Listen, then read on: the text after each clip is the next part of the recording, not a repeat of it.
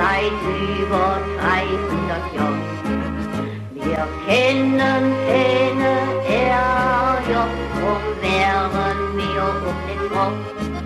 Bei uns ist keiner der Letzte, bei uns gibt keiner zuerst. So und weiter geht's beim Neuwied Podcast Jeder Ferscht. Und äh, diesmal habe ich gedacht, äh, es hat vor ein paar Tagen hier angefangen zu schneien. Äh, also man merkt, es ist Winter und ähm, da lag völlig nah, wer jetzt endlich mal dran ist. Äh, es war auch tatsächlich ein bisschen komisch, weil als ich mir Gedanken darüber gemacht habe, äh, dass dieses Format hier in die Welt kommen sollte, äh, dann habe ich natürlich auch so ein bisschen rumsortiert, wer kommt da in Frage. Und ja, einer der ersten Namen, der da äh, direkt in meinem Kopf war, äh, war eben Freddy Winter. Und jetzt hat's fast bis zur 50. Folge gedauert, äh, bis wir es dann tatsächlich hinbekommen haben. Ist aber auch ähm, es wäre vielleicht schwierig gewesen, das früher hinzubekommen, denn äh, noch nie äh, habe ich so lange gebraucht, um einen Aufzeichnungstermin hinzubekommen. Äh, ich habe ja schon vor paar Tagen angefragt und dann immer, ich kann natürlich auch nicht jederzeit. Wie sieht's am Donnerstag aus? Oh, da muss ich da hin. Und am Freitag, nee, Freitag ist schon komplett verplant. Also ein ein Mann, der nicht leicht zu bekommen ist. Umso mehr freue ich mich, dass es jetzt heute an einem wintrigen Freitagvormittag geklappt hat. Hallo, willkommen Freddy Winter. Hallo und äh, ich darf auch äh, herzlich willkommen sagen und freue mich heute mit dabei zu sein und so ein bisschen vielleicht von meinem Pla Leben plaudern zu dürfen. Ja, ja, genau. Und plaudern ist ja wirklich äh, das Stichwort und es ist äh, toll. Ich will jetzt nicht zu viel verraten, dann nachher liegen dann draußen die ähm, na, die, die BHs und die Blumen äh, auf dem Gehsteig. Von daher sage ich nicht genau, wo er wohnt, aber relativ stadtnah. Und wenn man äh, in das Haus unten reinkommt, dann ist gleich ein sehr äh, hübsches Bild vom Pegelturm zu sehen. Äh, passt ganz gut zu dir hier. Hm? Das passt äh, wirklich gut zu mir, weil ich äh, habe ja auch den, den Wohnort nochmal gewechselt. Ich bin jetzt wieder, äh, wenn du so willst, auch vom Wohnort her richtig wieder ein Scherger. Äh, ganz in die Nähe meines Geburtshauses, wenn ich auf dem Balkon stehe, kann ich auf das Geburtshaus schauen, äh, in dem ich äh, vor 74 Jahren auf die Welt gekommen bin. Und äh, ich muss sagen, ich sage es immer noch, das ist die Feldkircher Straße, das Geburtshaus, obwohl es heute ja am Schlosspark heißt. Aber für mich als alter Neuwieder äh, wird es doch immer die Feldkircher Straße bleiben. Ja, und ich denke, die Ortsangabe. Meistens funktioniert sie ja auch. Und äh, aber klar, manche Sachen verlieren sich auch ein bisschen. Äh, du hattest mir vorhin schon was erzählt äh, von einem Termin, den du heute Morgen hattest. Und äh, du hast es völlig korrekt gesagt. Du warst heute Morgen auf der Tornei. Ich höre in letzter Zeit häufiger mal, dass Leute sagen, ich muss noch äh, nach Tonnai oder ich war in Tonnai. Ja. Äh, da stellen sich mir immer so ein bisschen die Nackenhaare auf, aber wahrscheinlich gehen auch solche Dinge langfristig verloren.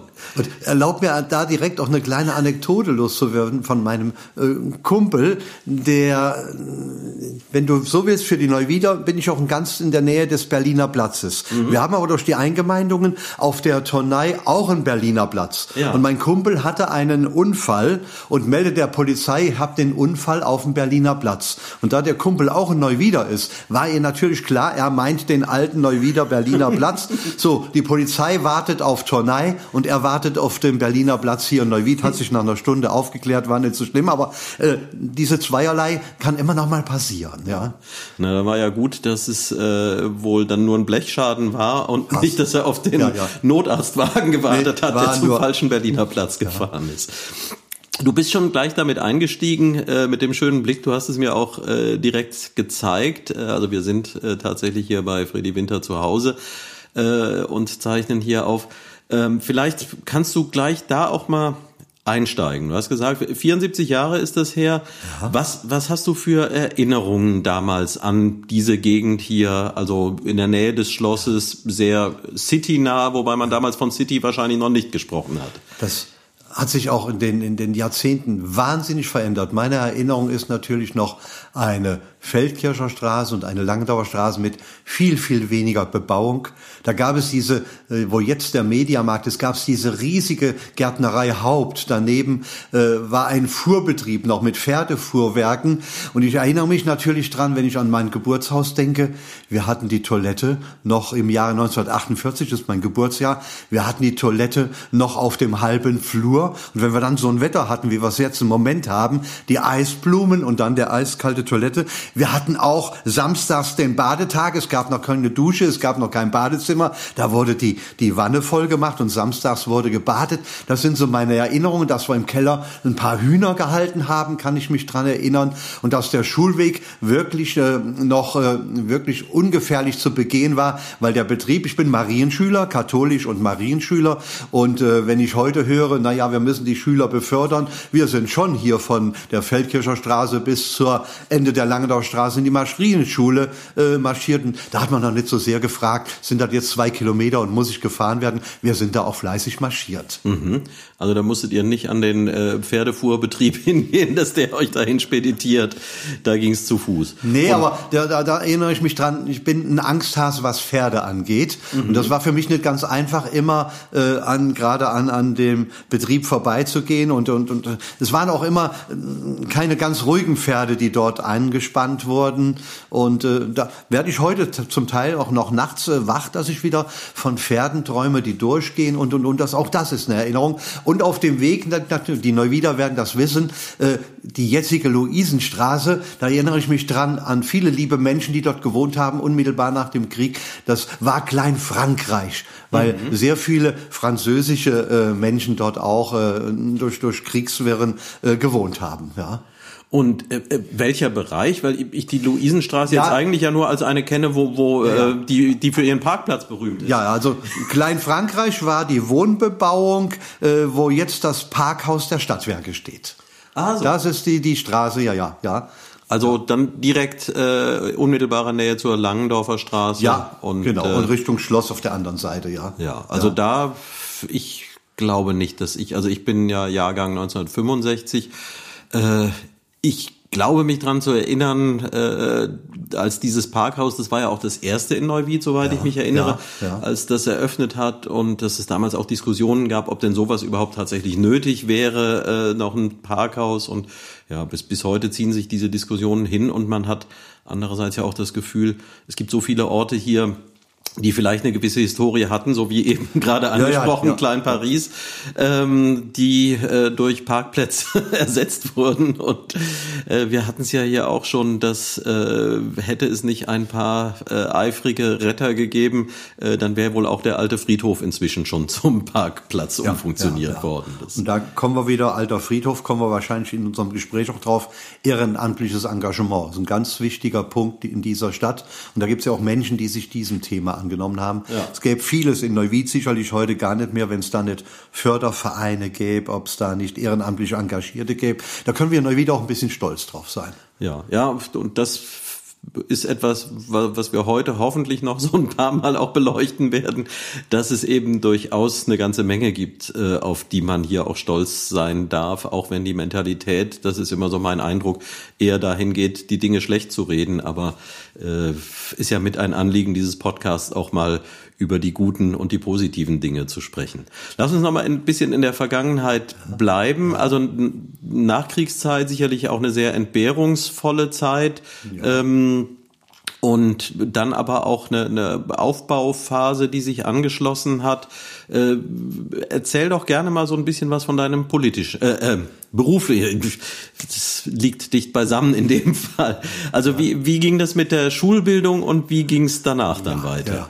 Also wie gesagt, ich bin dann Marienschüler. Die Marienschule ist ja, ich war glaube ich der zweite Schuljahrgang, der in dem neu errichteten Gebäude der Marienschule war. Mhm. Zu der Zeit ja noch eine katholische Volksschule. Erst in den äh, 70er Jahren sind ja die Konfessionsschulen abgeschafft worden. Ja. Das war also die katholische Volksschule Marienschule, die ich acht Jahre besucht habe. Mhm. Und da ich aus ganz äh, normalen und etwas einfachen Verhältnissen kam, was auch die Finanzen angeht, äh, habe ich auch einen Volksschulabschluss. Habe also ganz normal die mhm. acht Jahre gemacht. Habe es natürlich sehr bedauert, nach dem vierten Schuljahr weder zur Realschule noch zum Gymnasium gehen zu können, weil zu der Zeit war noch Schulgeld fällig und meine Eltern waren nicht in der Lage, äh, das Schulgeld aufzubringen. Das ist auch heute, wo ich sage, eines der wichtigen politischen Dinge, äh, die Bildung kostenfrei genießen zu können. Ist ein mhm. wahnsinniger Vorteil. Das war eben in dieser Zeit nicht. Also nach den acht Jahren hatte ich aber das Glück zu Jahrgängen gehören, die konnten sich noch ihre Berufswahl aussuchen. Ich hätte also zwischen einem Geldinstitut, einer Krankenkasse und dem Rathaus noch entscheiden können und habe mich dann fürs Rathaus entschieden und habe am 1. April 1963 eine Verwaltungslehre in der Stadtverwaltung Neuwied begonnen und ich erinnere mich noch genau an den Tag.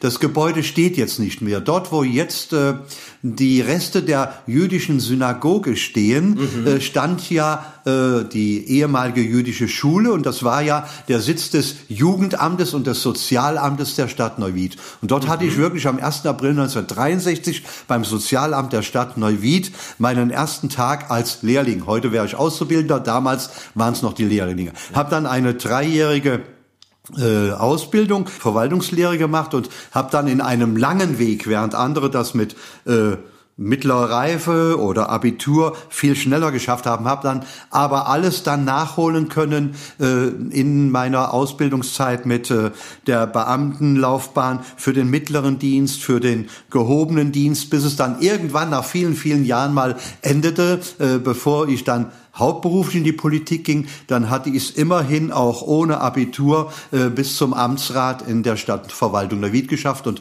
war da ja auch im Tourismusbereich, im Kulturbereich, im Schulbereich äh, viele Jahre tätig. Und da bin ich auch so ein bisschen stolz drauf. Wir kommen dann herzlich noch auf das Gespräch mit Politik, Stadtrat, Kreistag, Landtagszugehörigkeit, äh, das geschafft zu haben, äh, ohne eben auch ein Studium und Abitur. Ja, was damals ja sicherlich noch verbreiteter war, wobei ich tatsächlich glaube, unmöglich ist das auch heute nach wie vor nicht. Und wenn ich mir, äh, ich tue das gerne mal, dass ich mich auch mit Leuten ähm, über ihre Karriereschritte unterhalte. Und es ist halt äh, durchaus interessant zu sehen, äh, wenn man sich die Schulhistorie von vielen Menschen, die erfolgreich sind, anschaut. Äh, also da kann man offensichtlich nicht unbedingt allzu viel draus ersehen. Es sind oft die, die sich da schwer getan haben, die nachher dann äh, woanders gelandet sind und äh, sehr erfolgreich sind.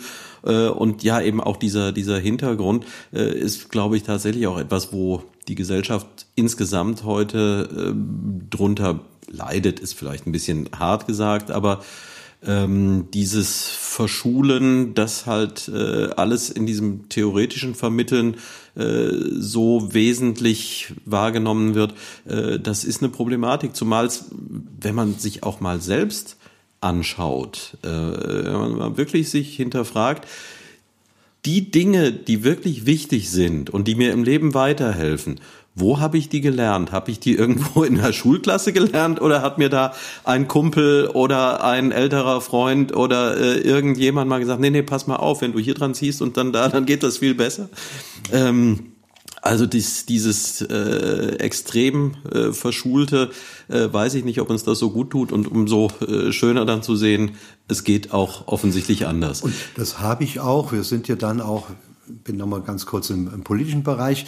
Wir sind ja als Abgeordnete dann auch in die Schulen gegangen, um mit Schülern zu diskutieren. Mhm. Da war es mir auch wichtig, gerade in den Realschulen plus äh, mit den jungen Menschen zu diskutieren, was aus einem trotzdem werden kann, wenn man nicht äh, eben das Studium und das Abitur hat und auch zu werben, dass du durchaus im Berufsleben erfolgreich sein kann. Du brauchst so einen, einen gewissen Fleiß und gewissen Ehrgeiz. Mein Glück war in meinem Leben immer, dass meine Neigungen und meine Stärken ich immer so ein bisschen einbauen könnte. Ich hätte mir nicht vorstellen können, beim Bauamt jetzt zu sitzen oder bei der Stadtkasse zu sitzen. Ich hatte wirklich viele, viele Jahre das Glück im Rathaus, eben die Dinge im Bereich der Kultur, des Tourismus, des Veranstaltungsmanagements tun zu dürfen. Das kam dann doch meinen Neigungen sehr zugute, ja, denke ich schon. Und ja. ähm, du hast vorhin gesagt, der erste Arbeitstag ähm, war der 1. April. Ja. Ähm, gerade äh, als die Auszubildenden noch Lehrlinge hießen, äh, da war ja auch äh, die, der, der Schutz nicht ganz so hoch. Gab es denn auch gleich, äh, bist du gleich in April geschickt worden an deinem ersten Arbeitstag oder haben Ta sie dich verschont? Tatsächlich, tatsächlich. Ich war auch ein ängstlicher Typ. Das glaubt mir heute keiner, dass ich auch, äh, sagen wir so, mit 14, 15, 16 Jahren noch sehr schüchtern war und, und, und auch äh, durchaus, wenn mich ein Vorgesetzter mal etwas schief angegangen ist, den Tränen nah sein konnte. Aber der 1. April, wunderbar, du triffst es, den, den Nagel auf den Kopf. Äh, es gab an diesem Sozialamt, gab es hinten einen Schuppen. Und dann hat, das war der Uli Schubart, der seinerzeitiger Leiter des Sozialamtes, hat mich dann den Schuppen geschickt und ich sollte das genaue Augenmaß suchen. Oh, oh. Jetzt frag mich mal, was ein genaues Augenmaß ist. Ich überlege, ist das ein technisches Gerät, ist das ein Zollstock und und und. Ich habe mich dann wirklich eine Viertelstunde äh, in dem Schuppen aufgehalten und habe nichts gefunden, was nach einem genauen Augenmaß ausgesehen hätte und bin dann mit rotem Kopf wieder zu ihm zurück und äh, die Hälfte des Sozialamts hat kaputt gelacht und, und ich stand da betröppelt und werde das genaue Augenmaß mein Leben lang nicht vergessen. Ja, ja. Hat man noch gemacht. Das waren noch einige der harmlosen Streiche. Zu der Zeit gab es noch viel, viel äh, schlimmere Dinge. Aber ich hatte das Glück, sowas harmloses erwischt zu haben. ja, na und auch auch das, also man man kann drüber lachen und na, natürlich solche Dinge äh, können je nachdem schlimme Folgen haben und die Grenzen sind fließend, äh, aber andererseits sind das natürlich auch äh, Dinge, die Würze ins Leben reinbringen und äh, ja, selbst wenn du damals den roten Kopf hattest, ich glaube, auch in der Rückbetrachtung sagst du jetzt nicht, es wäre besser gewesen, wenn das äh, nicht hätte sein dürfen, oder? Nee, auf keinen Fall. Auf keinen Fall. Äh, es hat auch nachher zu einer gewissen Sicherheit geführt und, und, und das Selbstbewusstsein ist ein bisschen gestärkt worden dadurch. Aber am Anfang war es schon, schon, schon schwierig. Und da erinnere ich mich auch dran, eben wenn ich Fotos jetzt noch sehe aus dieser Zeit, äh, man war ja auch ganz anders noch dort hingegangen. Ich weiß noch, ich hatte immer selbstgestrickte Pullover an und, und zu der Zeit äh, wurde noch zu Hause eben viel selbst gestrickt und gehäkelt und gemacht. Und äh, ich war auch rein optisch schon ein sehr schüchterner Junge die ersten Jahre. Ich, mhm. äh, wenn ich jetzt noch einmal Fotos von mir sehe, denke ich, mein Gott, äh, das ist doch eine Riesenveränderung in all den, all den Jahren passiert. Aber mir hat das im Rathaus gut getan und äh, das ging ja nachher dann auch weiter nach dem Sozialamt. Du machst ja dann auch in der, in der Beamtenlaufbahn sämtliche Abteilungen mal durch. Ich war lange beim Rechtsamt, lange beim Ordnungsamt und habe viel Verwaltung lernen können. Mhm. Und irgendwann äh, stellte man dann auch fest, ich bin dann auch Mitglied im Badminton-Club geworden, habe so, so ein bisschen sportliche Engagement gehabt. Mein Berufswunsch war übrigens nach den acht Jahren, als wir da gefragt worden sind, mein liebster Berufswunsch war immer, ich wäre gerne Sportreporter geworden. Mhm. Das war also mein Wunsch. Und da war auch wieder dieser, dieser Kontakt, äh, dann wieder mehr reden zu dürfen, wieder mehr aus mir rausgehen zu können. Äh, es ist zwar dann kein Sportreporter draus geworden, aber wir werden sicherlich nachher noch drüber reden. Es ist zumindest ein äh, Rundfahrtsprecher bei Radrennen geworden, ein Stadionsprecher im Eishockey und vieles mehr. Also auch da wieder die Verknüpfung äh, dessen, was ich gerne mal werden wollte, mit dem, was wirklich geworden ist. Ja. ja. Und also das war dann wirklich so ein, so ein Rundreichen durch die, durch sämtliche Abteilungen des, des, und wie, wie muss ich mir denn das von heute her vorstellen? Also wir sind ja auch jetzt in der Situation, also das äh, Verwaltungsgebäude selbst ist, wenn man davor steht, ähm, das hat ja schon ganz ordentliche Dimensionen, äh, aber auch das alleine reicht ja nicht. Äh, es sind ja auch noch verschiedene Ämter ausgelagert, die in anderen Gebäuden untergebracht sind. Wie war das denn damals? Ich gehe davon aus, das historische Rathaus war damals dann noch das Rathaus, ja, in dem ja. ein Teil der Verwaltung saß, dann ja. dieses von dir angesprochene Gebäude. Und was gab es sonst noch so in den, das waren dann die früh, mittleren 60er bis frühe 70er Ja, ich habe, bevor 1970 die Eingemeindung kam mhm. und äh, ich habe da draußen in den 70er Jahren auch mal eine Büttenrede gemacht, dass du zwei Tage Urlaub brauchst oder nehmen sollst, wenn du mal wirklich die Verwaltungen besuchst. Wir hatten ja dadurch, durch die Eingemeindung der beiden Verbandsgemeinden Niederbiber, Segendorf und Engers, mhm. hatten wir natürlich diese Amtsgebäude noch mit. Ich weiß, dass die Stadtkasse zum Beispiel lange noch in Engers saß. Das heißt also, wenn du was mit der Stadtkasse zu tun hattest, entweder ein Bus und Autos setzen, nach Engers fahren. Wir hatten die gesamte Bauverwaltung noch im früheren Amtsgebäude in Niederbiber, Segendorf. Mhm. Ich selbst habe ganz wenige Jahre nur im historischen Rathaus gesessen, weil das Amt für Schule, Kultur und Sport oft in der Langendorfer Straße ein paar Jahre war. Dann war es nachher auch mal in der Kirchstraße mit in so einem alten roten Backsteinbau, wo auch viele Jahre äh, neben dem Rathaus das Standesamt war. Da steht heute von Bethesda das evangelische Altenheim. Also ich bin auch viel gewandert, nicht nur abteilungsmäßig, sondern auch räumlich. Wir hatten, glaube ich, die Verwaltung war zu der Zeit auf acht oder neun Dienststellen verteilt. Auch die Stadtbücherei, heute Stadtbibliothek, war ja früher Ecke Hermannstraße, Julius-Remy-Straße, was ja jetzt im historischen Rathaus ist. Und die wenigsten Abteilungen, Personalamt, Hauptamt, waren seinerzeit äh, im alten Rathaus. Zu meiner Zeit war auch die Polizei noch mit im alten historischen Rathaus und im Innenhof des Rathauses, da erinnere ich mich schmunzelnd dran, gab es auch eine Ausnüchterungszelle. Das heißt, die Polizei hatte im Innenhof des alten Rathauses auch eine Ausnüchterungszelle, war für uns Leute, junge Leute auch äh, interessant wer da so dann über Nacht schon mal eingesperrt wurde oder zur Ausnüchterung kam. Also Polizei, Krippe und Polizei waren eine Zeit lang mit im alten historischen Rathaus untergebracht. Ja. Ah ja. Das muss aber dann schon so die, die frühe Zeit. Ja, ich denke, das war so bis Ende der 60er, ja, mhm. ja, ja ohne mich jetzt ganz genau festzuhalten. Aber ich denke schon, ich habe 63 angefangen, ja, so zweite Hälfte der 60er war das noch so. Ja. So, alles äh, von heute her betrachtet sehr, sehr schwer vorzustellen. Ja. Die Polizei ist mehrfach umgezogen, äh, haben jetzt, glaube ich, auch ein bisschen mehr Platz als damals. Denke ich ja, ja, ja. ja. Und wie kam es denn dann dazu? Also so, so wie ich das verstanden habe, also es, es hätte andere Optionen gegeben, aber du hast dich für diese äh, wahrscheinlich auch vergleichsweise sichere äh, Variante das, äh, entschieden, bei der Stadt anzufangen. Ja, da spielten Mama und Papa sicherlich auch eine Rolle, die gesagt haben, Junge, äh, dann bist du gut im, im öffentlichen Dienst, du wirst irgendwann dann, wenn alles gut geht, ins Beamtenverhältnis auf Lebenszeit übernommen und und und. Ich war auch so ein bisschen Wunsch, der Mama und, der, und des Papas und, und Papa kam selbst früher auch so ein bisschen aus der Verwaltung mhm. und äh, ich habe auch immer schon gerne äh, geschrieben und, und in der Schule fing das schon an mit ersten äh, Geschichten und Versen und, und Aktenvorgängen. Ich habe dann mit zwei, drei äh, Schulkameraden hatten wir auch sowas wie eine Hobbydetektei bei uns im Keller eingerichtet und schon mit Fingerabdrücken gearbeitet. Also ich habe immer so den Hang äh, zum, zum, darf ich das mal so sagen, zum Sesselfurzer gehabt und so ein bisschen, aber der aber jetzt äh, nicht diese festen Gebiete hatte, sondern der aber trotzdem seine Bewegung hatte. Und der, der verstorbene Oberbürgermeister Karl-Heinz Schmelzer hat mal zu mir gesagt, Mensch, Beamter ist eigentlich nichts. Du hättest besser dann vielleicht ins Showbusiness gehen sollen oder mhm. in, in, ins Kulturleben. Aber ich habe es ja immer wieder verknüpfen können. Das ist mir dann, hat mir auch gut getan. Ja, ja. ähm, gab's, äh, das wundert mich jetzt so, so ein klein bisschen. Ist das rausgeschliffen worden? Denn ich Geh mal davon aus, äh, wenn du hier aufgewachsen bist, äh, in deinem Elternhaus wird man nicht unbedingt Hochdeutsch gesprochen haben, oder?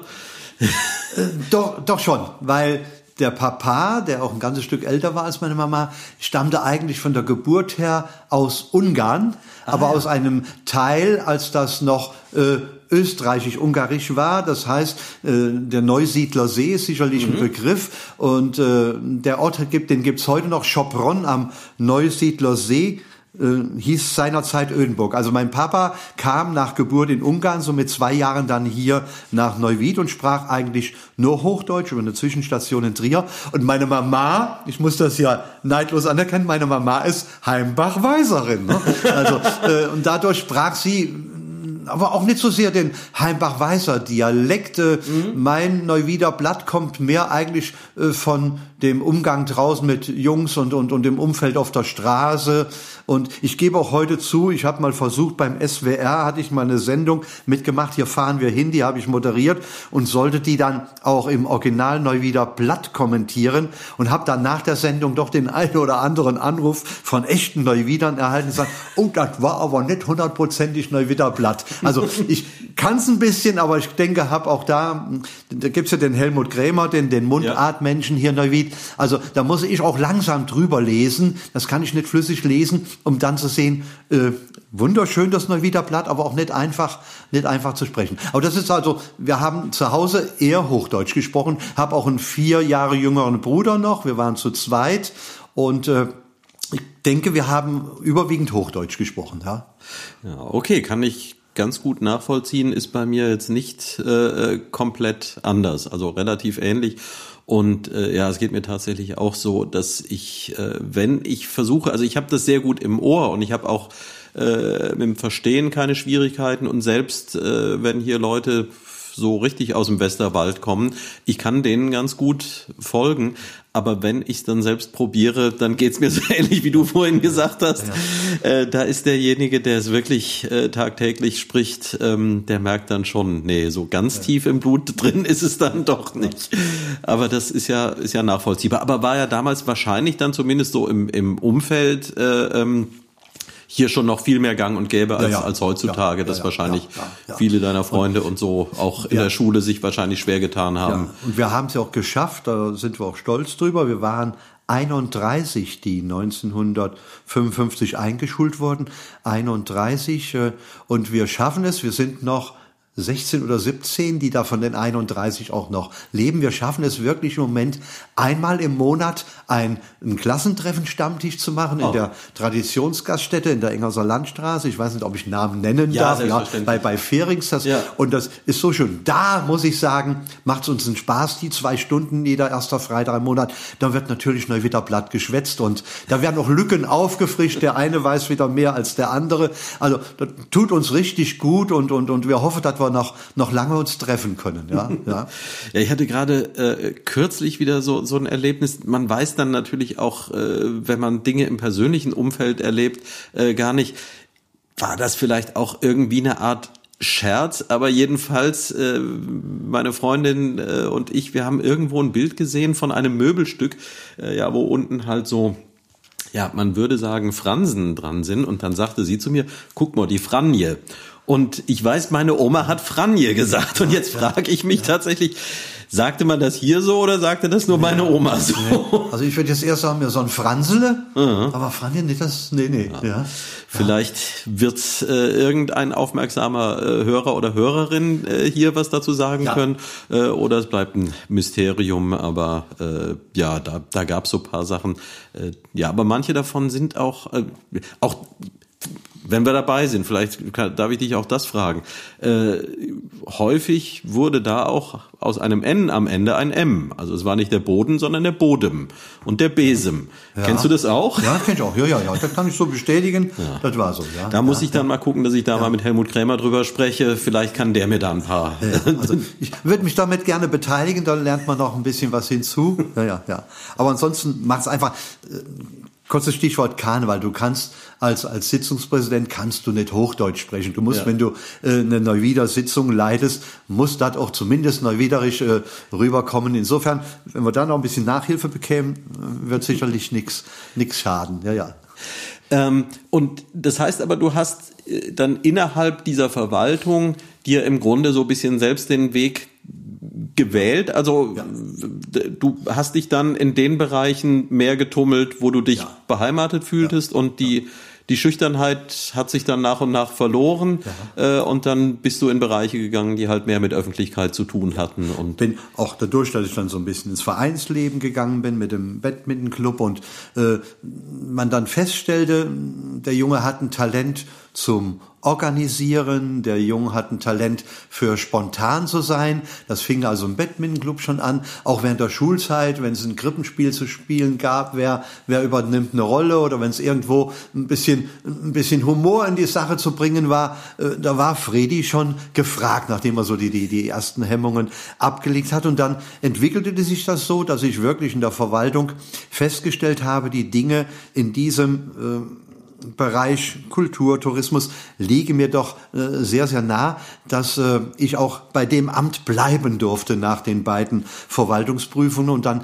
fing es ja auch an, dass die Stadt äh, mit Veranstaltungen anfing. Und der große Sprung war sicherlich äh, mit äh, Veranstaltungen wie der Einweihung des Luisenplatzes und der geborenen Idee, wie kann man den Luisenplatz einweihen. Ich glaube, es war 1979 war die Einweihung, als noch äh, diskutiert wurde, was macht man? Und dann haben wir gesagt, man könnte ja zur Einweihung des Luisenplatzes ein festmachen. Und wie könnte man das nennen? Und da ist in dem Kreis, das war ein Veranstalterkreis, das war Karl-Heinz Schmelzer als Oberbürgermeister mhm. für die Stadt Neuwied, das war der Dr. Schlechter, der auch viele Jahre mein mhm. Leben begleitet hat. Ich war viele Jahre ehrenamtlicher Geschäftsführer des Verkehrsvereins der Stadt Neuwied, der zu der Zeit wirklich im Bereich von Wohltätigkeit ganz, ganz Großes geleistet hat. Das ist also der Verkehrsverein mit Dr. Schlechter. Und es gab zu der Zeit die neu gegründete hieß damals noch City Werbegemeinschaft mit mhm. einem Heino Speckmann, Inhaber der Firma Bettenjäger. Mhm. Und die drei haben gesagt, wir rufen jetzt mal den Friedi Winter zu uns und fragen dem, ob er sich vorstellen kann, du wirst jetzt der Cheforganisator der Einweihung des neuen Luisenplatzes. Mhm. Das war so der Startschuss für mich in dem Bereich auch tätig zu werden. Und wir haben dann wirklich in die ersten Jahre ginge das Deichstadtfest ja auf dem Luisenplatz über eine ganze Woche. Mhm. War noch geprägt von Programmpunkten aus unseren seinerzeitigen Partnerstädten. Beverwijk, die Holländer waren da. Wir hatten die Schweizer aus Richterswil da. Wir hatten israelische Gäste da. Dann kam später ja Bromley noch hinzu. Und aus dem achttägigen Fest, was nachher auch nicht mehr äh, zu organisieren war, ist dann traditionsgemäß, ich glaube, wir gehen jetzt langsam auf das 40. Deichstadtfest zu, mhm. ist dann das viertägige Deichstadtfest geworden, wo ich immer sage, vier Tage, vier Bühnen, 90 Stunden lang äh, Programm. Und da durfte ich mit Mitstreitern, das sage ich immer wieder gerne, ich habe das ja 27 Jahre lang organisieren dürfen als Mann der ersten Stunde, aber mit vielen Mitstreitern, die mir geholfen haben. Und äh, es gibt auch das eine oder andere T-Shirt. Und bei meiner äh, Verabschiedung im Rathaus der Stadt Neuwied, bevor ich nach Mainz gegangen bin, gab es auch das T-Shirt Mr. Deichstadtfest. Und da gab es aber einen Lutz Klein und eine Diana Krumbach und meine Kollegen aus Feuerwehr, Tiefbau am Bauhof. Ohne die wäre sowas nie möglich gewesen. Aber auch Neuwieder Händler und Gastronomen, äh, die mit dafür gesorgt haben, dass das ein super Fest wird, auf das Neuwied stolz sein kann. Am Anfang mit sehr viel einheimischen Mitwirkenden und Musikkapellen, aber hinterher haben wir es dann auch uns herangewagt, auch mal namhafte Künstler nach Neuwied zu holen. Und es war wirklich nachher ein hochwertiges Programm von toller Jazzmusik bis hin zur Volksmusik. Wir haben also eine breite Palette auch an die jungen Leute gedacht. Äh, das war so mein äh, mein großer Einstieg, aus dem dann noch mehr geworden ist, eben äh, als mit Erfinder, darf ich es mal so formulieren, des Deichstadtfestes in Neuwied. Ja. Wie, wie muss ich mir das vorstellen? Ich selbst habe auch beruflich einige äh, Erfahrungen so aus dem Eventbereich, äh, der ja heute meist sehr professionell aufgestellt ist. Also wenn ich nur mal denke, das ist vielleicht jetzt auch wirklich was ziemlich Innovatives, aber dass ähm, hier das Schlosstheater äh, gemeinsam mit einem Partner, ähm, die haben sich eine Bühne angeschafft, äh, die ist komplett auf einem ähm, Anhänger hinten drauf. Äh, das heißt, die fährt man irgendwo hin, dann sind zwei Leute gut zwei Stunden beschäftigt und dann steht die Bühne inklusive Traversen, wo Licht dran hängt und so weiter. Ähm, solche Dinge gibt es ja heute. Und wenn man eben so ein Deichstadtfest organisiert und braucht da vier Bühnen, dann hat man auch seine Dienstleister, die äh, eben einem die vier Bühnen da hinstellen. Äh, bezahlen muss man es sicherlich auch noch, aber immerhin gibt es die. Ich kann mir vorstellen, das wird ja damals so Ende der 70er Jahre, äh, war diese Landschaft ja noch nicht so professionalisiert. Äh, das war ja bestimmt gar nicht so einfach. Da musste man doch bestimmt viel mehr ähm, improvisieren ja. und äh, sich Dinge zusammenbasteln basteln, weil es sie nicht so ohne weiteres gab, oder? Ja, ja, ja. Das ja. Wobei wir natürlich da den Vorteil hatten, wir hatten ja die Naturbühne, mein geliebtes Lappeloch. Ja. Das war natürlich als Bühne eins schon mal der, der große Mittelpunkt. Und ja. äh, der eine oder andere trauert schon dem Lappeloch auch hinterher. Aber zu der Zeit gab es sicherlich schon, nicht in der Technik ausgestattet wie heute, aber es gab schon äh, Bühnenanbieter und äh, Tribünenanbieter, so dass wir auch zu der Zeit schon äh, das ausgeliehen haben. Schwierig war immer, äh, die Container zu erhalten, die neben die Bühnen kamen, als Garderoben und, und, und oder auch die, die äh, Versorgung, die sanitäre Versorgung, das war schon immer schwieriger, das umzusetzen. Aber äh, die, die Mietbühnen, auch zu der Zeit, aber mit sehr viel Technik, wie er dann selbst aus, das ist ja heute wahrscheinlich alles in einem mhm. in so einer Bühne. Du musstest aber den Beschaller extra besorgen, den, den Bühnenbauer extra besorgen. Das war alles noch auf verschiedene Ebenen verteilt, was du heute wahrscheinlich en bloc auch anmieten kannst. Aber das gab's schon. Aber eben gesagt, mit dem Lappeloch hatten wir den Vorteil, diese Naturbühne zu haben. Aber es war nicht einfach auch, äh, ich erinnere mich daran, äh, die Bewohner des Luisenplatzes äh, in den ersten Jahren von dem Fest zu überzeugen, dass das für Neuwied eine ganz wichtige Imagewerbung ist, weil es gab doch den einen oder anderen Anlieger in den ersten Jahren, äh, die uns das Leben schon schwer gemacht haben. Und ich äh, sag einfach mal, Rainer, ich sag das heute mal, weil es verjährt ist, da kann uns nichts mehr passieren. Ja. Wir haben schon ein, zwei Familien in den ersten Jahren mal für vier Tage in eine preiswerte Pension in die Eifel geschickt. Mhm. Die hatten vier Tage ihren Spaß und haben sich ein bisschen gut gehen lassen. Und wir hatten aber vier Tage Ruhe auf dem Luisenplatz, was die Kritiker anging. Hat sich gebessert. Mittlerweile gab es dann in den Jahren danach sehr viel Zustimmung auch von den Bewohnern, weil wir es geschafft haben und haben das auch vorher immer in die Briefkästen geworfen, weil wir geschafft haben, Wort zu halten. Um 23 Uhr ist die Musik aus. Ja dass die Geräusche noch an den, an den Getränkeständen und Bierbrunnen, aber das war, und da war auch das Lob der Anlieger zu sagen, jawohl, ihr habt Wort gehalten, wir leben wunderbar mit dem Deichstadtfest, es ist ein tolles Fest und ihr hört auch pünktlich auf und überzieht nicht. Äh, aber das waren natürlich auch Schwierigkeiten, die Leute davon zu überzeugen, äh, es ist ja. ja nicht nur das Deichstadtfest, wenn du am Luisenplatz wohnst. Du mhm. hast vier Wochen Weihnachtsmarkt, du hast Markttage, du hast Gartenmärkte. Äh, und deshalb war immer für mich auch ganz wichtig, immer ganz dick und fett den Anliegern Danke zu sagen, dass sie das immer so mitgemacht haben. Und ähm, ich kann mir vorstellen, also das ist so ein, so ein Erlebnis, das ich auch schon verschiedentlich hatte. So ähm, bei Veranstaltungen läuft ja nie alles glatt und oft gibt es noch eine Stunde bevor es losgehen soll, äh, gibt es Situationen, wo man, wir müssen das alles hier absagen, weil irgendetwas Essentielles nicht funktioniert. Erstaunlicherweise, wenn es ernst wird, funktioniert dann doch immer ja. wieder alles. Ja. Ich habe es noch nie erlebt, äh, dass wirklich gesagt wurde, so, nee, tut uns leid, äh, geht jetzt nicht. Ähm, was, was war das? Als Premiere dann so ein Riesending äh, gleich zu machen äh, zur, zur Einweihung dieses Platzes. Was war das für ein Gefühl, als das dann mal so weit am Laufen war, dass du wusstest, hier brennt nichts mehr an, das klappt und die Leute kommen auch, äh, auch das ist ja ein gewisses Risiko, wenn man festmacht, äh, dass es vorher noch nicht gegeben hat, äh, wird es auch angenommen. Kannst du dich da noch dran erinnern? Gab es da so, so einen Moment, wo du so innerlich äh, am Frohlocken warst und ja. gesagt hast, Mensch, also, es hat tatsächlich funktioniert? War ja schwierig, die Neuwieder dann zum Feiern zu bewegen. Und es war auch schwierig, äh, sagen wir, die Kritik aus den Stadtteilen herum, die ja immer sagen, oh, und die Neuwieder und feiern und mhm. äh, mit ihren Brauchtumspflege. Äh, das war meine größte Sorge. Gelingt es uns, ein Fest zu organisieren und ein Fest zu feiern, wo auch nachher die Gemeinschaft der gesamten Stadt sagt, ach, das hätten wir den Scherja ja gar nicht zugetraut. Und da hatte ich nach so zwei, drei Jahren den Eindruck, mit der Resonanz, die ich aus Heimbach bekam, Gladbach, Irlich, Niederbier, äh, dass man sagt, Mensch, wir müssen die Neuwieder mal loben, die sind auch in der Lage, ein schönes Fest zu organisieren.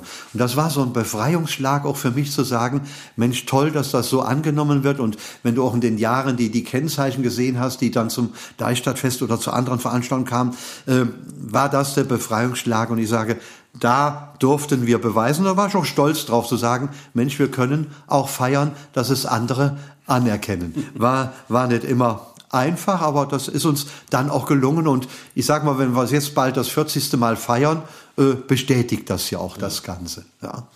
Und sag mal, vor dem Hintergrund, äh, dass du äh, sagst, dass du zunächst mal eher schüchtern aufgewachsen ja. bist, ähm, wie ging es dir dann in den Anfängen und wie ging es dir langfristig? Also es gibt ja, und ich höre das von Schauspielern auch sehr unterschiedlich, aber es, es äh, gibt ja auch diese Aussage, wenn da keine Nervosität oder so ein gewisser genau. äh, Bammel dabei ist, dann ist es nicht mehr gut, dann sollte man eigentlich ja. aufhören.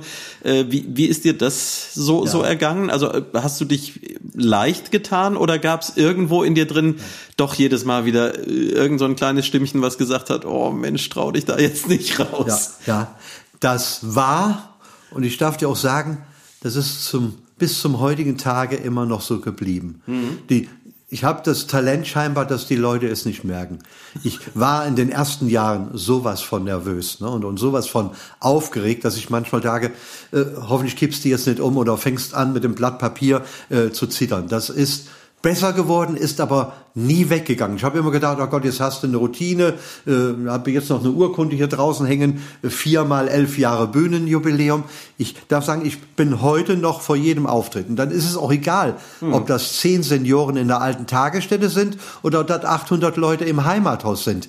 Die Nervosität ist da. Ja. Ich habe es dann mal versucht mit, mit so ein bisschen Hilfsmittelchen klappt nicht. Du brauchst diese Anspannung und die Nervosität. Du musst auch zu dir selbst, und ich hoffe, das habe ich mir bewahrt, du musst auch zu dir selbst immer kritisch sein, warst du heute gut oder warst du nicht gut.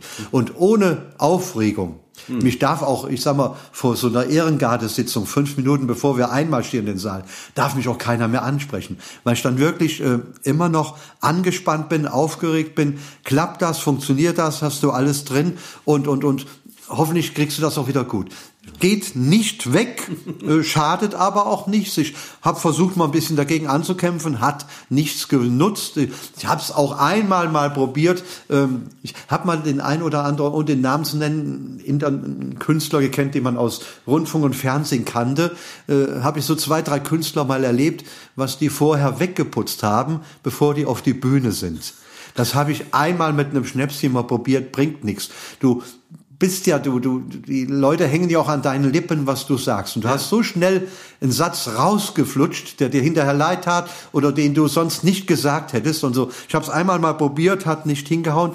Äh, ich brauche diese Nervosität, ich brauche diese Anspannung, äh, so ein bisschen Hektik. Das war ja auch im Karneval so mit meinem Kumpel. Er war mehr der ruhigere Pol, ich war mehr der hektische. Das kann sich auch wunderbar ergänzen, aber Nervosität, ich gebe auch zu, dass ich, als ich wusste, dass du heute hierher zu mir kommst, äh, ich habe ein bisschen unruhiger geschlafen als sonst.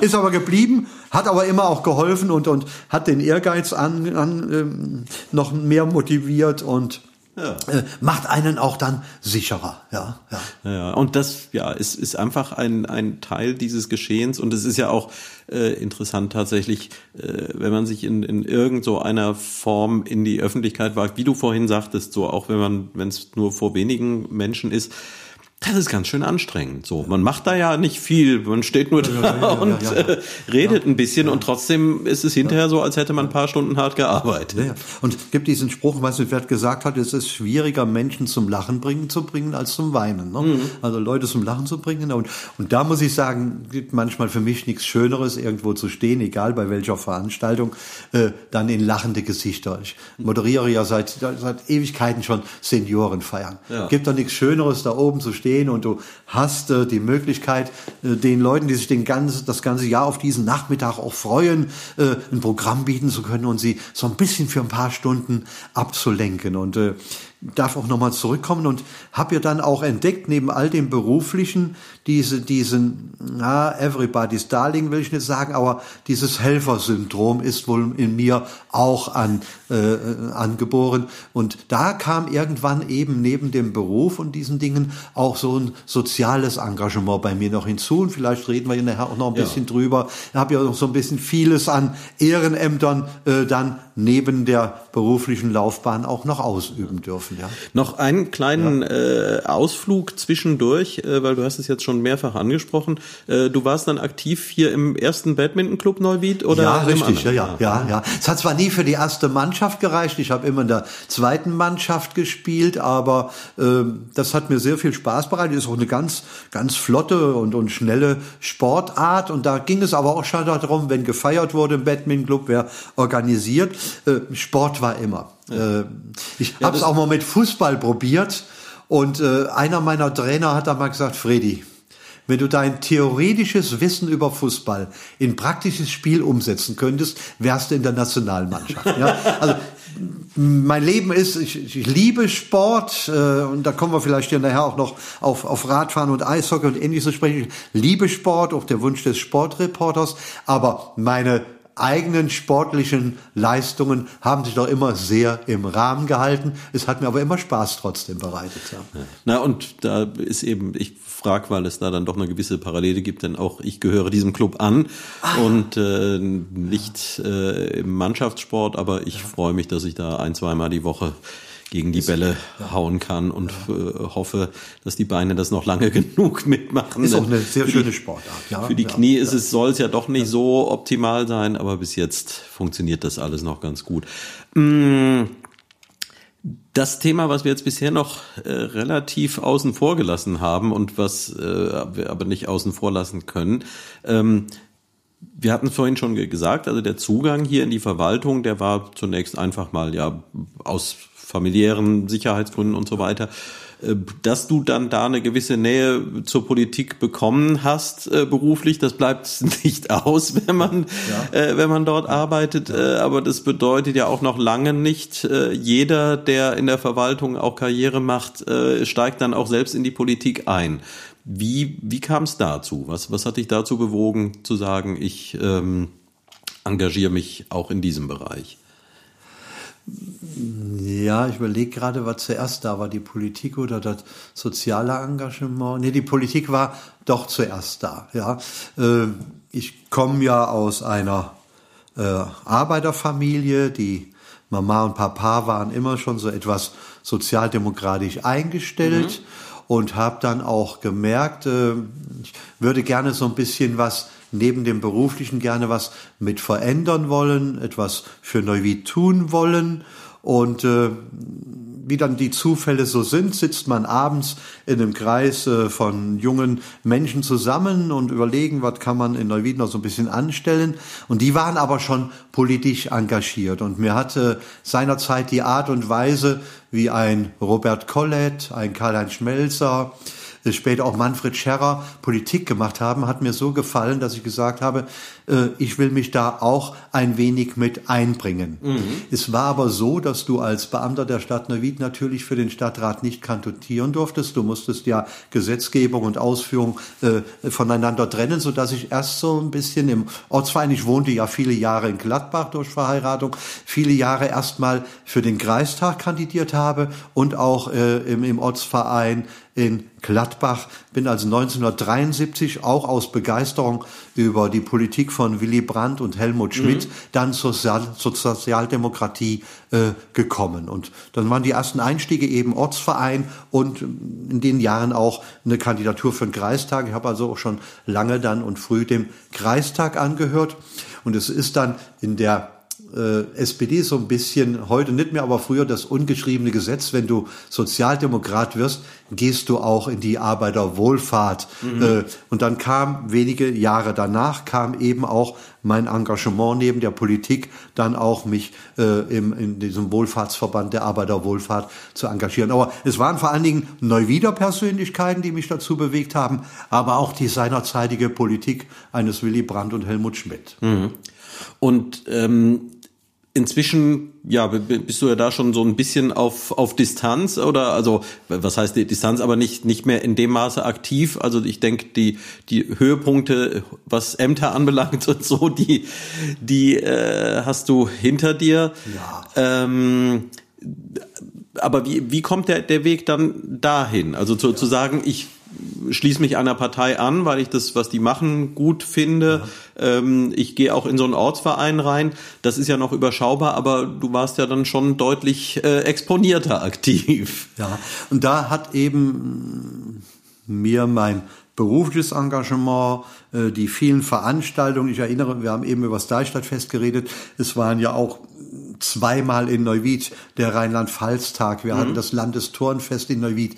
Wir hatten Empfänge von Bundespräsidenten im Schloss und vieles, vieles mehr. Ähm, ich hatte eben auch dadurch und die Ehrengarde noch einen großen Bekanntheitsgrad, dass man äh, dann mich auch mal zur Seite nahm und äh, als äh, Sigurd Remy, der im Landtag hier in Mainz war, äh, aus Altersgründen nicht mehr kandidiert hatte, man überlegt hatte oder mich gebeten hatte, ob ich mir vorstellen könnte, noch einen Karriereschritt zu wagen mhm. und vielleicht die Nachfolge von Sigurd Remy im Mainzer Landtag äh, anzutreten mit viel Unterstützung und Zureden. Da kam wieder der Friedi ein bisschen durch. Traue ich mich das? Kann ich das? Schaffe ich das? Mit viel Unterstützung in der Familie und auch im Freundeskreis hatte ich mich dann äh, da zur Verfügung gestellt und äh, habe dann diesen Schritt nochmal gewagt. Ich war ja gerade oder war schon Mitte der 50er Jahre mhm. alt und dann nochmal diesen Schritt zu wagen, ist schon eine Nummer, ob ich jetzt Stadtrat bin oder äh, der nächste Schritt bis in den Landtag hinein.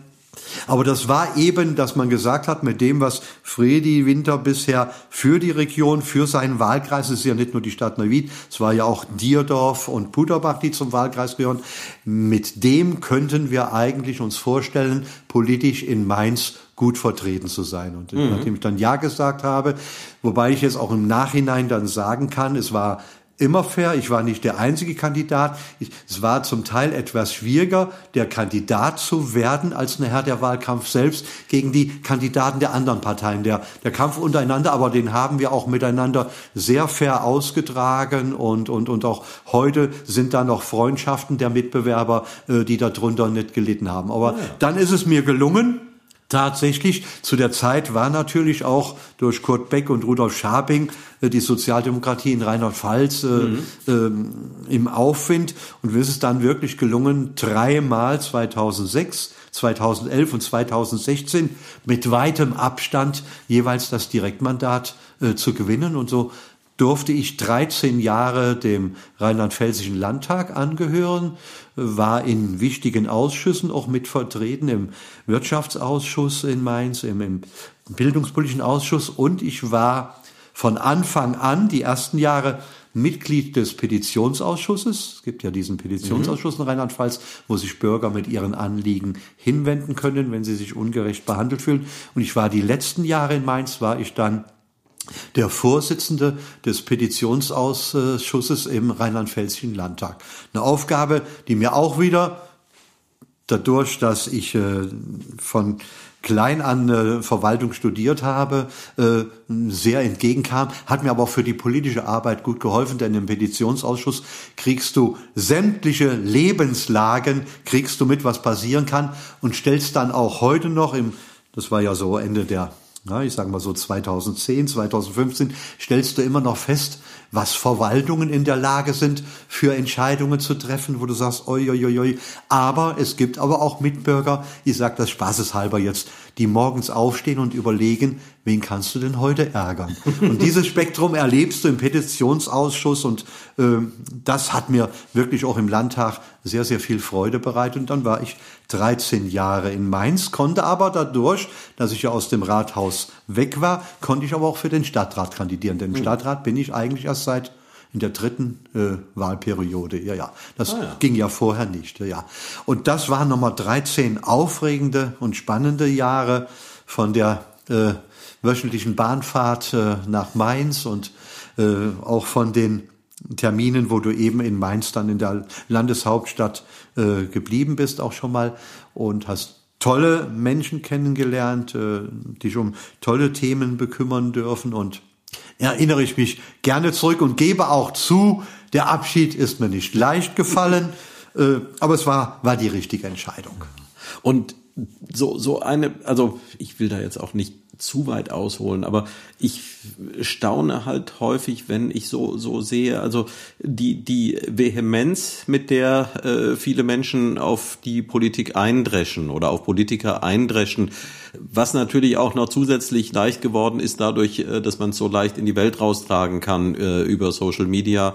Äh, das bekommt da vielleicht auch eine andere Wucht, als wenn es jetzt eben jemand am Stammtisch mal einen schlechten Abend hat und einfach mal ein bisschen meckern möchte. Aber ja, also viele Menschen prügeln da ja ein äh, und ja, so, so ähnlich wie beim Fußball gucken, äh, sitzt man dann da und äh, tut so, als könnte man es selbst viel besser würde man auf dem Platz stehen, würde man ganz schnell merken, so einfach ist es dann doch nicht, aus spitzem Winkel den Ball ins Tor zu bringen. Und äh, so ähnlich ist es hier ja auch, dass es viele Sachzwänge gibt, äh, dass die Handlungsmöglichkeiten, ich staune halt auch immer wieder über solche äh, Menschen, die, die da so Verschwörungstheorien haben, die, die dann in die Richtung gehen, dass da irgendjemand sitzt, der an ganz vielen Strippen zieht. Und wenn man die Welt ein bisschen kennt, dann merkt man, diese Strippen, die sind alle so verwirrt und so. Äh, vielleicht wäre es ja gut, wenn es jemanden gäbe, der das alles kontrollieren könnte, aber so wie ich die Welt wahrnehme, ähm, spricht nichts für diese Theorien, weil so funktioniert sie halt einfach nicht. Sie ist vielschichtig, sie ist komplex.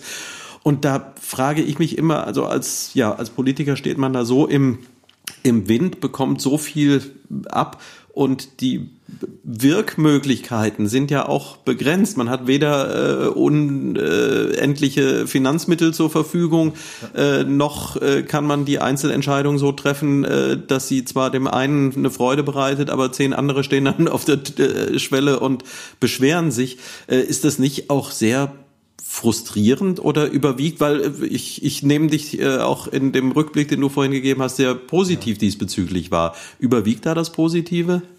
für mich persönlich in der Nachbetrachtung würde ich sagen, gewinnt das Positive ein Stück vor dem Negativen. Das belastet schon. Und äh, ich gebe auch zu, viele Menschen geben das vielleicht nicht so. Ich bin auch ein sensibler Typ. Also mhm. mir ist dann schon manches an Kritik, die ich für ungerechtfertigt hielt, äh, hat mir hier und da schon wehgetan, dass ich auch sage, diese, diese Besserwisser und die, die alles schon haben kommen gesehen. Und was mich am meisten ärgert, ist immer, äh, wenn man zu Dingen äh, Aussagen trifft, die man vorher gar nicht geprüft hat. Dass man einfach etwas in die Welt setzt und etwas behauptet und man muss sich dann äh, wehren dagegen oder, oder ich stelle dann fest, äh, wir sind eben, du hast es eben angedeutet, die Finanzen spielen eine Rolle. Es spielt eben eine Rolle, wo deine politische Heimat ist. Äh, ich gebe auch zu, äh, es wäre gelogen, wenn ich nicht sagen würde, man tut sich selbst in den eigenen Reihen hier und da mal schwer mit Entscheidungen, die mittragen zu müssen. Es gibt aber so Entscheidungen, die musst du eben mit der Fraktion gemeinsam oder mit dem Koalitionspartner finden. Ich würde mir wünschen, dass jeder mal reinschnuppert, genauso wie ich als Politiker meiner Zeit äh, mal mit dem äh, LKW-Fahrer einen ganzen Tag unterwegs war, mal einen Altenheim-Tag mitgemacht habe, mal all in diese Dinge hineingeschnuppert habe. So habe ich immer gesagt, ich würde gerne mal diese, diese besonderen Nörgler einfach mal ein, zwei Tage oder eine Woche mit an meine Seite zu nehmen, um zu sehen, äh, wo auch uns die Hände gebunden sind oder wo wir, ich kenne keinen Politiker, der jetzt mit Absicht äh, versuchen würde, etwas schlecht auszuführen oder schlecht auszuüben. Wir haben wirklich auch das Bemühen, was kommt den äh, Menschen zugute. Ich würde mir wünschen, äh, ein bisschen mehr Engagement, ein bisschen mehr Verständnis und der Ton ist mir leider viel zu rau geworden. Er ist mhm. rau geworden. Kritik muss sein. Wir machen in der Politik nicht alles richtig. Selbst ich äh, muss ja feststellen, mir wäre manches anders gelöst, auch besser in der heutigen Zeit. Aber da würde ich mir wünschen, dass der, der, der, die, diese Menschlichkeit oder die Rücksichtnahme äh, mhm. äh, wieder ein bisschen zurückkehren würde und man sich mehr auf die Fakten äh, bezieht als jetzt auf äh, ich habe gehört, ne? Und ich habe gehört, ich habe gehört und da war doch mal und und ja, das hat mir der erzählt. Ich war selber nicht mit dabei. So das sind Sachen, die dann ein bisschen wehtun. Und äh, wenn so dargestellt wird, na ja, das ist ja ein hochbezahlter, äh, toller Job und, und, und die, die Gegenleistung dagegen. Also ähm, ich sag mal, wenn ich in der Nachschau etwas bedauere in meinem bisher vor mir abgelaufenen Leben ist, dass äh, meine Familie und die Kinder und meine Partnerinnen, die ich hatte, dass äh, das äh, darunter leidet. Denn du wirst gerade auch in den 13 Jahren Mainz, man erwartet, dass zu allen Veranstaltungen auch der Abgeordnete selber erscheint. Mhm. Und du sitzt ja nicht nur in Mainz, du hast ja auch noch ein Bürgerbüro, jeder Abgeordnete hat ja noch ein Bürgerbüro, wo er seine Sprechstunden durchführt. Da sage ich, äh, ich habe mich in die Richtung entschieden, aber im Rückblick sage ich, äh, und deshalb bin ich immer dabei, wenn da geht, zu diskutieren, Vereinbarkeit von Familie und Beruf. Da ist noch viel Luft nach oben. Und da sage ich heute, da habe ich so ein paar Versäumnisse, wenn man gerade den Politiker auch mal fragt, was ist dann mit Freundschaften, Freundschaften und so weiter. Du bist samstags, sonntags, sieben Tage in der Woche, bist du im Einsatz. Und äh, da sollte man auch in Zukunft ein bisschen darauf achten, äh, dass auch die, das, das Menschliche dafür wieder ein bisschen Zeit ist. Aber Familie, Kinder und zu Hause, das ist schwierig miteinander vereinbar zu gewesen. Braucht man auch viel Verständnis, das hatte ich Gott sei Dank, äh, dass ich da nicht noch, noch, noch Querschüsse miterleben musste. Ich versuche das aber heute mit der Betreuung meiner drei Enkel ein bisschen wieder gut zu machen. ja. ja. aber da es sind ja auch weiterhin, äh, ich hatte es ja äh, eingangs schon erwähnt, es sind aber auch weiterhin noch eine ganze Menge Aktivitäten da. Ja. Ähm, ich muss jetzt leider auf die Uhr gucken und ähm, wir wollen aber ja so ein, zwei Dinge, die sind ja doch noch äh, wichtig, die sind dir ja äh, auch große Anliegen. Ich mache aber jetzt vorher mal ganz schnell den, den Cut, weil äh, die eine Stelle, die kennt ja nur auch jeder und äh, da bin ich bei dir jetzt auch ganz besonders gespannt drauf. Was ist denn hier in Neuwied und Umgebung dein persönlicher Lieblingsort? Der persönliche, oh, war jetzt aber Spontanität gefordert. Mein persönlicher Lieblingsort ist eigentlich Die Eishalle. ja, die Eishalle, da blühe ich auf, da bin ich zwei Stunden in meinem Element. Das mag zwischendurch in all den Jahren, mag es verschiedene Lieblingsorte gegeben haben, aber spontan sage ich mal, ist einer meiner Lieblingsorte sicherlich die Eishalle und einer meiner Lieblingsorte ist, und die Nähe ist ja da, äh, einfach unser Schlossgarten. Ne? Ja. ja. Und es verbindet mich auch eine Treue und Nähe zum Fürstenhaus. Also äh, alles, was mit Fürstenhaus und Schloss und Schlossgarten zu tun hat, würde ich jetzt äh, doch noch vor der Eishalle sehen wollen. Ja, ja, ja, ja, ja, ja. Aber das äh, Eishalle, naja, das, so, Hobbymäßig also, ja, ja. Ich äh, versuche das ja auch immer so, so ein klein bisschen zu relativieren, denn ja, das, das Leben ist im Fluss und äh, es, es gibt wenn ich jeden Tag mein Lieblingsgericht äh, zu essen bekäme, dann wäre es relativ schnell nicht mehr mein Lieblingsgericht. Und äh, so kann das, was man heute einem am äh, besten im Sinn ist, äh, ist morgen vielleicht nicht mehr ganz so toll. Aber ich finde das sehr schön, weil äh, die, die Eishalle, um da mal bei zu bleiben, das ist ja auch dann gleich eine schöne Überleitung zum, zum letzten Thema. Ähm, ist ja auch eine Besonderheit, ist ja keine Selbstverständlichkeit für eine Stadt dieser Größe. Und es hat ja auch schon mehr als einmal äh, zumindest die Gerüchte gegeben, ähm, dass es dafür keine Perspektive gibt und sie hält sich ja erstaunlich gut und lange.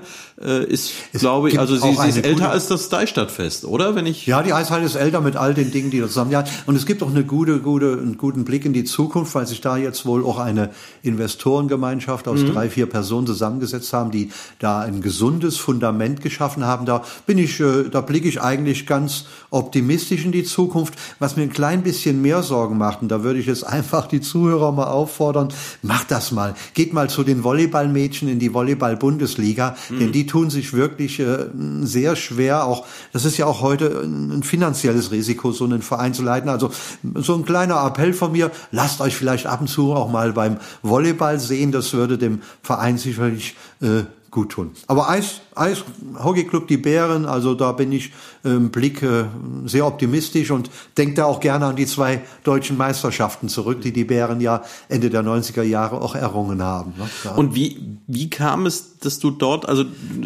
als wir neulich mal einen schönen, äh, nicht ganz gemeinsamen, aber im selben Zusammenhang äh, eine Bühne betreten haben, hast du ja auch äh, am gleichen Tag da noch äh, selbst eine Traditions, äh, eine Tradition wieder aufleben lassen. Ja. Wie, wie kam es dazu, ja. dass du dort äh, Stadionsprecher lange Jahre gewesen also bist? Also wie gesagt, meine Begeisterung für Sport war immer schon da und habe dann einfach mal angefangen.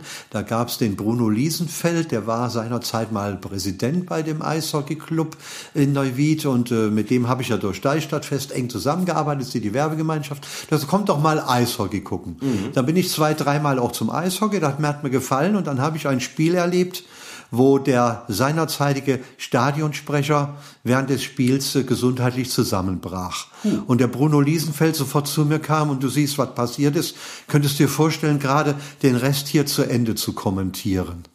So, und das habe ich dann wahrscheinlich so gut gemacht, dass man dann zwei, drei Wochen später kam, ob ich mir vorstellen könnte, das war gesundheitlich nicht mehr möglich, dem, mhm. dem Vorgänger äh, Stadionsprecher zu werden. Und das habe ich dann äh, übernommen, acht Jahre lang, glaube ich, zu einer Zeit, wo wir wirklich äh, tolle sportliche äh, Leistungen hatten. Und äh, wie eben erwähnt, die zwei deutschen Meisterschaften. Wir haben in Riesersee gewonnen, wir haben in Düsseldorf gewonnen. Es waren Bauamt hätte das seinerzeit gar nicht kommen dürfen. Es waren bis zu zweieinhalbtausend Zuschauer da bei Heimspielen. Und was mich dann so ein bisschen äh, stolz gemacht hat, es gibt so eine Fachzeitschrift für Eishockey und Eishockeysport, dass ich in einem dieser Jahre als Stadionsprecher in dieser Zeitschrift als äh, Deutschlands bester Stadionsprecher äh, äh, dort gewählt worden oh. wurde beim Eishockey. Das war, war ein bisschen was für meine Seele. Ja, ja, ja, ja. Und da bin ich gekommen, eben durch, durch, durch äh, diesen Wegfall des Stadionsprechers.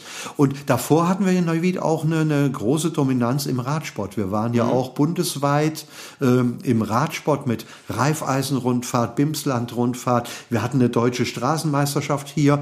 Den, den Älteren werden so Namen wie Rudi Aldig und Hennes Junkernmann mhm. noch was sagen, die eine Zeit lang das Neuwieder RSV City Team äh, trainiert haben. Da war ich auch einige Jahre lang der Rundfahrtsprecher. Das heißt, bei jedem äh, Rundfahrtradrennen bin ich mit dem Mikrofonwagen vor dem Feld hergefahren und habe die Zuschauer an die Straße gelockt, äh, so schnell, bis dann das Teilnehmerfeld heranraste. Es war also Eishockey war eben und, und eben auch der Radsport, der dann äh, aus meiner sportlichen Tätigkeit noch Und wie, wie ist es da mit der fachlichen Expertise? Also es ist ja nur im Sport so, da, da ist ja jeder Experte, der da so ein bisschen einen Zugang zu hat. Und ähm, ich stell, also ich muss sagen, äh, ich habe einige Spiele auch hier äh, der der Bären gesehen äh, und ich habe mir das auch sonst schon mal angeschaut. Mein allererster Kontakt mit dem Eishockeysport, äh, da ging es drum, dass ich ja, aus, aus beruflichen Gründen dort war und mir das mit Interesse anschauen musste. und ähm, ich habe nichts begriffen. Also klar, also wenn der Puck ins Tor geht, das ist gut. Ja, äh, ja. Dieser Teil ist ja relativ einfach, aber man sieht, äh, da spielt einer dem anderen zu und dann wird abgepfiffen. Und äh, einer prügelt dem anderen mit dem Stock auf den Helm und es wird nicht abgepfiffen. Das entzieht sich also man, man braucht ja ein bisschen eine Hinführung. Es ja. ist ja nicht ein, ein Sport, also klar, das, wie, wie gesagt, die, die Tore, das ist einfach, wobei man die ja auch nicht besonders gut sieht. Das war auch meine allererste Frage, als ich angefangen habe. Mensch, woher hat dann der Schiedsrichter jetzt gewusst, dass die Nummer sieben das Tor geschossen hat? Ja. Da sagt er, schaut auch schon mal in das Pult der Spieler hinein und fragt schon mal, wer war der Torschütze und so weiter. Äh, musst du dir aber aneignen. Das, das habe ich dann auch die ersten Monate getan. Du musst auch die äh, Körperbewegungen des Schiedsrichters erkennen. Es gibt ja für Stockschlagen, für Bandencheck, es gibt ja für alles eine bestimmte Handbewegung. Ah, ja. äh, wenn der Schiedsrichter die Arme verschränkt, ist es eine besondere Art oder äh, abseits anzeigt. Das lernt man, aber ich gebe auch zu, ich habe rechts und links äh, in der Sprecherkabine vorne bei den Zeitnehmern natürlich auch Experten bei mir, die mir dann sagen, der Schiedsrichter kommt ja dann an die Bande gefahren, nennt die Rückennummer und Namen oder die Rückennummer des Torschützen. Da hast du rechts und links deine Helfer. Aber mir ging es auch so, dass ich dann äh, erst durch den Torschrei gemerkt habe, also muss jetzt wieder Puck im Netz gelandet sein. Das ist ein Spiel, äh, da gehen die Rädchen ineinander vom Zeitnehmer über die Beobachter, die an der, an der, an der Strafbank sitzen, ähm, die das auch jahrelang schon geübt haben. Aber ich habe mir eben auch viele Dinge aneignen müssen. Wann ist ein Penalty, wann ist Absatz, wann ist ein Zwei-Linien-Pass. Auch das, das geht eigentlich. Ja, ja, ja. Aber ein schöner Lernprozess. Und wie gesagt, meine Begeisterung für Sport lässt mich das auch alles äh, motiviert motiviert man. Das ist auch ein Vorteil meine Person betreffend, dass die Leute sagen, wenn der Friedi Winter was macht, hat man das Gefühl, er macht es doch äh, mit Überzeugung und gerne und mit viel Herzblut. Ne? Ja. Und das ist, glaube ich, auch wichtig bei, bei solchen Dingen. So ist das auch mit, mit dem Karneval und meiner Ehrengarde, ist ja genauso. Ja, ich glaube, die, die lassen wir heute einfach ja. äh, aus, äh, wobei es da ja auch äh, noch viel zu erzählen gäbe und äh, perspektivisch. Oder das, das vielleicht noch, noch kurz. Wie sieht's denn da mit dem Nachwuchs aus?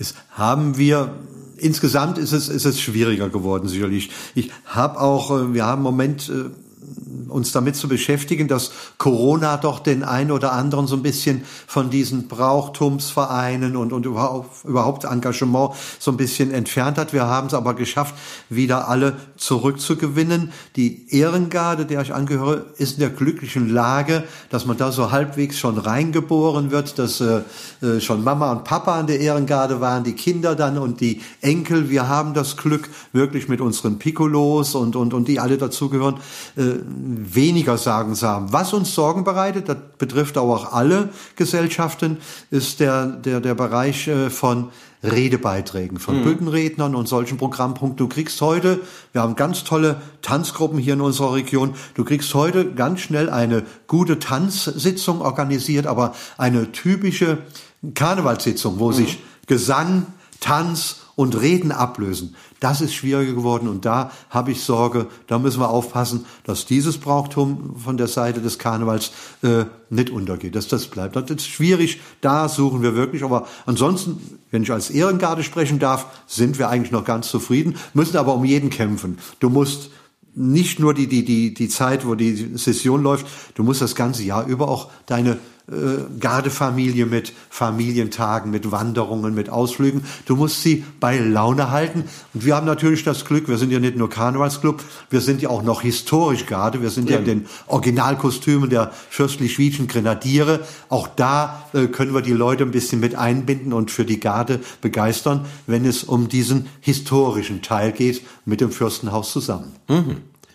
Ja, und das hattest du ja vorhin schon angedeutet. Ja. Auch da gibt es einen guten Draht. Also ich glaube, du bist auch nach wie vor hier einer der best vernetzten Menschen in dieser ja, Stadt. Ja, und ja. Ähm, ich kann uns allen äh, nur wünschen, dass du mit deinem Optimismus und deinem Engagement hier noch äh, das eine oder andere auf die Beine stellst und äh, lange und weiterhin ähm, da freue ich mich ja dann auch immer wieder, äh, dass äh, sei es jetzt berufliche Dinge oder sonst wie Veranstaltungen, äh, wenn man da hinkommt, dass man meistens wenigstens ein bekanntes Gesicht sieht und ein gut gelauntes Gesicht und jemand, mit dem man äh, gerne und gut immer ein paar Worte wechseln kann. Auch äh, wenn ja, wenn die Zeit meistens drängt und äh, ja, ich habe es vorhin schon gesagt, äh, auch morgen stehen hier wieder Termine an. Freddy Winter ist äh, ganz offensichtlich äh, nicht nur in der vierten Jahreszeit, sondern auch in der vorweihnachtlichen Jahreszeit sehr engagiert und ich glaube, er trägt da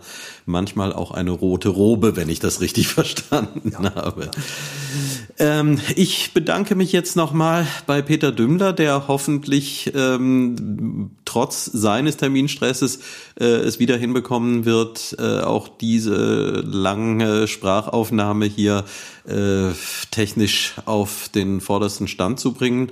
Und ähm, ich kann es wie jedes Mal nur jedem ans Herz legen, wer irgendwas im Tonbereich zu machen hat, äh, sei es äh, Sprachaufnahmen, äh, sei es Abmischen von irgendwelchen Dingen oder eine Sache, die anscheinend sehr gefragt ist, äh, wenn Bands halt eigene Aufnahmen machen wollen, die hochprofessionell werden sollen.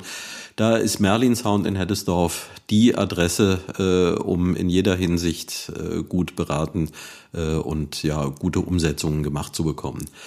Fredi hat mich riesig gefreut. Es ist ähm, wieder lange geworden. Ich weiß nicht, beim ja. vorigen Mal hatte ich schon äh, für mich überzogen. Diesmal könnte sein, dass wir noch ein bisschen drüber liegen, aber ich glaube, äh, es geht nur, nicht nur mir so, dass es ein sehr kurzweiliges Gespräch war und ich glaube, wir könnten auch noch locker eine Stunde dranhängen äh, und dann wird es immer noch weitergehen. Aber wer weiß, irgendwann setze ich ja dann vielleicht auch mal mit, mit den äh, zweiten Teilen an. Äh, ich hoffe, dass ich dich dann nochmal ansprechen darf. Gerne und ich darf dieses Dankeschön auch gerne zurückgeben. Es hat mir auch persönlich mal gut getan, so in mich hinein mal wieder ein bisschen schauen zu können und äh, bisschen von der Seele zu reden und und und äh, Gefühle und bisschen Emotionen spüren zu lassen. Also herzlichen Dank, dass wir diese Gelegenheit hatten und es war ein wunderbares Gespräch, was mir für den Rest des Tages wieder viel Mut macht, dass wir den gut überstehen und beste Wünsche an alle, die uns jetzt zuhören und eine gute Zeit und ich glaube, Reinhard, wichtigste ist, dass wir gesund bleiben. Vielen Dank, dass ich hier sein durfte. Ja, ich, ich bedanke mich und ähm, wünsche allen, äh, ja, wenn es schnell genug geht, äh, dürften die ersten äh, Hörer das hier auch noch äh, vor Weihnachten 22 äh, zu hören bekommen. Und dann dürfen wir alle mal gespannt sein, was uns denn im kommenden Jahr erwartet. Äh, ich hoffe, da wird viel Gutes dabei sein. Das war's bei Jedern Ferscht. Ähm, tschö, lieber Fredi und tschö, Sölte Klasens Rainer. Wir kennen keine Ärger und wären wir um den Kopf. Bei uns ist keiner der Letzte, bei uns gibt keiner zuerst. Ob der Dünnste oder der Fette, bei uns ist jeder erst.